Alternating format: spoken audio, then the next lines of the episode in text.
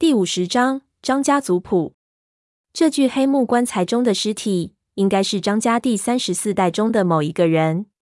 根据墓志铭上的一些信息判断，他应该是在清朝中期出生的，名字叫做张盛勤。关于生平，我就不赘述了，核心是这个人的寿命。从墓志铭的记载来看，这个人活了一百七十多岁，长寿似乎是这个家族的另外一个特征。这个人死于一次火并，当时应该是边境冲突最激烈的时候。这个人死在了朝鲜一带，被族人带回张家鼓楼安葬。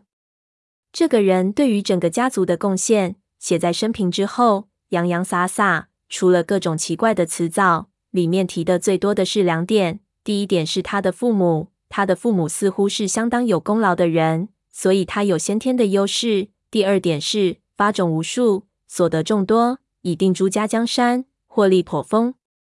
以此二功，葬人楼墓之中。由此可以推断出，张家和当时的皇族是有关系的，甚至为当时的皇族做了很多事情。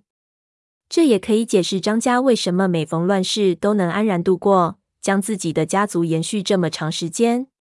这有点像很多小说中的神秘家族，常年隐居在山中，守着自己的不传之秘，可以是武功。也可以是兵法，甚至是法术。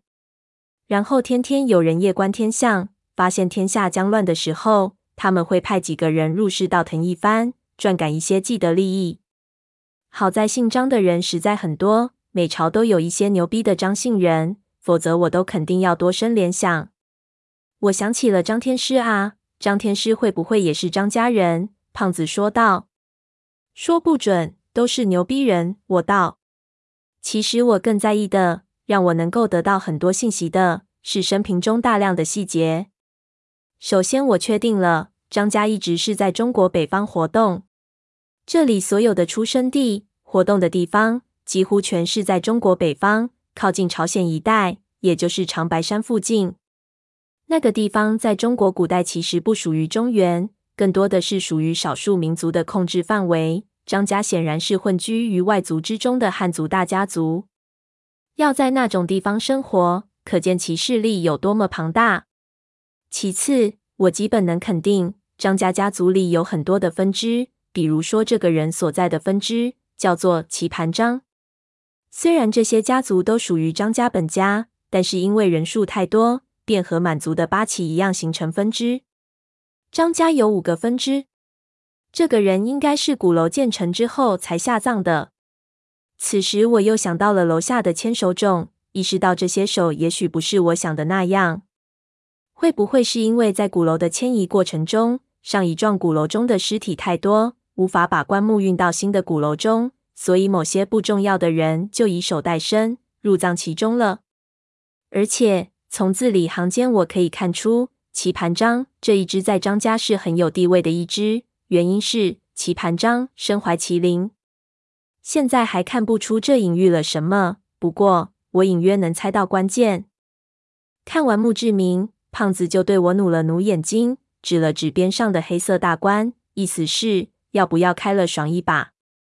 我看了看边上的棺材，黑木棺是用和鼓楼一样的木料做成的，上面上了三层黑漆，显得庄严肃穆。胖子用手抹掉上面的灰尘，由于时间过于久远，很多地方的黑漆都开裂了，露出了老旧的木色。我的建筑系学生的毛病犯了，我意识到最下面流沙层的另个作用了。这里的地下水系十分丰富，山体内部非常潮湿，对于木结构的鼓楼有相当厉害的腐蚀作用。我们之前经过的流沙层是防止水汽上涌的防潮层。我估计地下的流沙不止那么一层，我们的脚能踩到流沙底下的石板，而石板之下说不定还有流沙。我看着棺材，觉得必须打开。虽然不论经历过多少次，我对于开棺这件事情还是心生恐惧，但是事到如今，难道还能视而不见？张家是北派传承，胖子说要以北派之礼待之，我心说其实是以北派之礼道之吧。盗墓北派已经没落很长时间了。一方面，现在的盗墓贼越来越功利，设备也越来越先进，根本没有心思去遵守这些繁文缛节。另一方面，北派的规矩使得传承越来越少，不像南派没有门第之分，只要你跟我，我就教你，一切为了最后的金钱利益。所以南派的技艺不仅没有断代，而且一直在延续发展之中。我问胖子要如何做，胖子用衣服当扫帚，把房间的灰尘聚拢了起来，弄得尘土弥漫。他一边咳嗽一边捧着一捧灰尘到了房间的东南角，插上几根香烟，刚想点，发现不对，就问我：“天真，你的烟是什么牌子的？”“黄鹤楼啊。”我道。“来来。”换换，胖子把我的烟要过去，咱不能让小哥的祖宗抽我这八块钱一包的。咱们第一次到访，不能给小哥丢面子啊！说着，胖子点上烟，对着墙角拜了拜。这个咱们和你们家张启林是朋友，咱这一次真不是来盗豆的。我们是，我们是，算是来串门的。看完各位长辈，那个顺便给小张补补功课。您也知道。你们家小孩记忆力都不好，那个小张不知道到哪儿去了，所以我打算问个路。您要是知道，您就什么也别干，什么也别说；您要是不知道，您就保持原样就行了。此致敬礼，阿弥陀佛，秃驴你竟敢和贫道抢师太！我心说什么乱七八糟的，拍了他一下，把他揪了起来。两个人甩出铁刺。分开两边，刺入棺材盖的缝隙之中，先撬起封棺铁钉，然后深吸一口气，小心翼翼的把沉重的棺盖推往一边。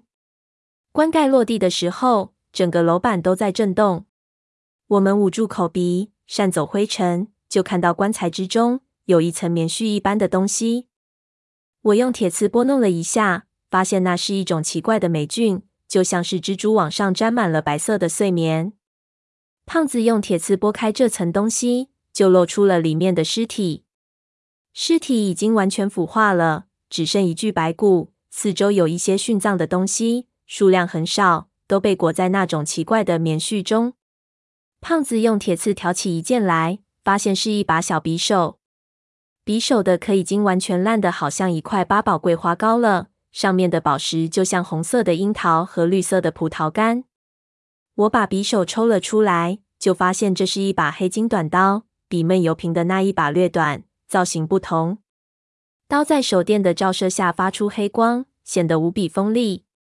刀柄也腐朽得很厉害。我拿着刃口，把刀柄敲向棺材板，把上面的烂片敲掉，就没剩下多少东西了。刚想把它抛回棺内，胖子立即阻止道：“你说你这人怎么这样？好不容易有点东西，还挑三拣四的的。”带着带出去，重新做一个饼，给小哥做生日礼物也行啊。星号星号星号，知道他什么时候生日？我道。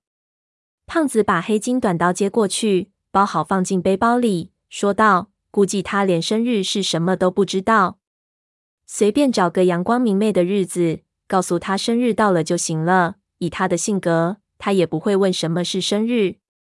也对，是一好招。”我心说。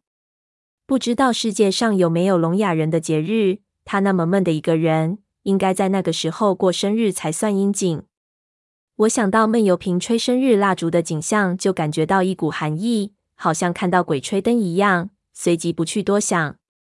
胖子又捣鼓了几下，发现其他东西都烂成一坨一坨的了，骂了一声：“张家也不富裕啊，这点见面礼，简直给小哥丢脸啊！”张家崇尚实力。不随上金钱，我道，从墓志铭就可以看出，张家人是利用自己盗豆家族的优势取得权力和保护的大家族。在中国的历史长河中，光有钱是没有用的。胖子把那三根烟都拿了痛来，掐掉满是灰尘的烟屁股，把最后几口都嘬了。我问他干嘛，他说鸭都烂成这样了，想必也没有什么想法了，不能便宜这穷鬼。我说。你怎么那么市侩？胖子就嘿嘿笑。嘬完烟，他就用铁刺去拨弄这些骨头。我们找到了尸体的左手，其中两根手指的骨头很长。我是第一次看到那种齐长手指的完整骨骼，骨骼的关节部位有很多伤痕。显然，要练成这样的手指，过程应该相当痛苦。同队我也发现了这个人的很多大型关节，比如说肩、腕，都有非常奇怪的骨质增生。胖子说：“这应该是缩骨弓的后遗症。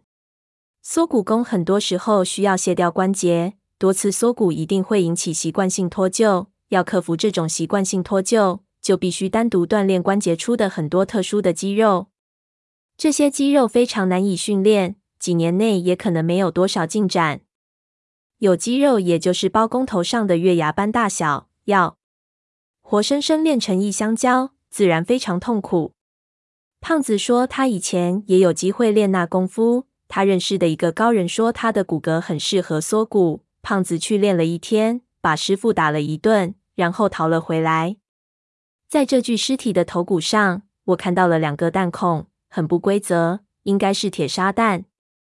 子弹从一个地方穿了进去，但是没有穿出来，因此铁砂弹应该是近距离射进去的。如果远一点，”就会是很多个只有芝麻大小的孔洞，铁砂留在脑子里了。这位前辈死的时候肯定相当痛苦。即使张家人再厉害，遇到枪械还是一点办法都没有。我们觉得再没有任何线索，就想盖上棺材板。上去抬的时候，我看到棺材板的内侧还刻着很多字。我们翻过来，就发现那是一张简单的族谱，上下父母都有名字。子女各在其列。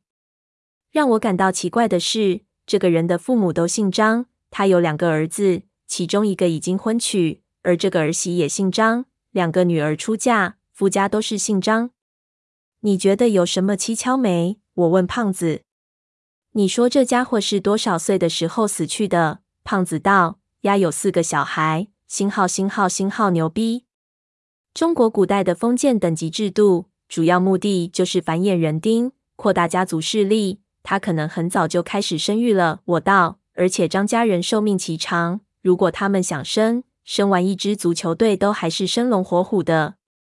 我说的蹊跷不是这个。说着，我把所有人的姓氏指给他看，会不会是改姓的？我摇头，几乎能肯定是族内通婚。张家是一个封闭性的家族，他们不和外界有婚姻往来。我们重新盖上棺盖，嵌入铁钉。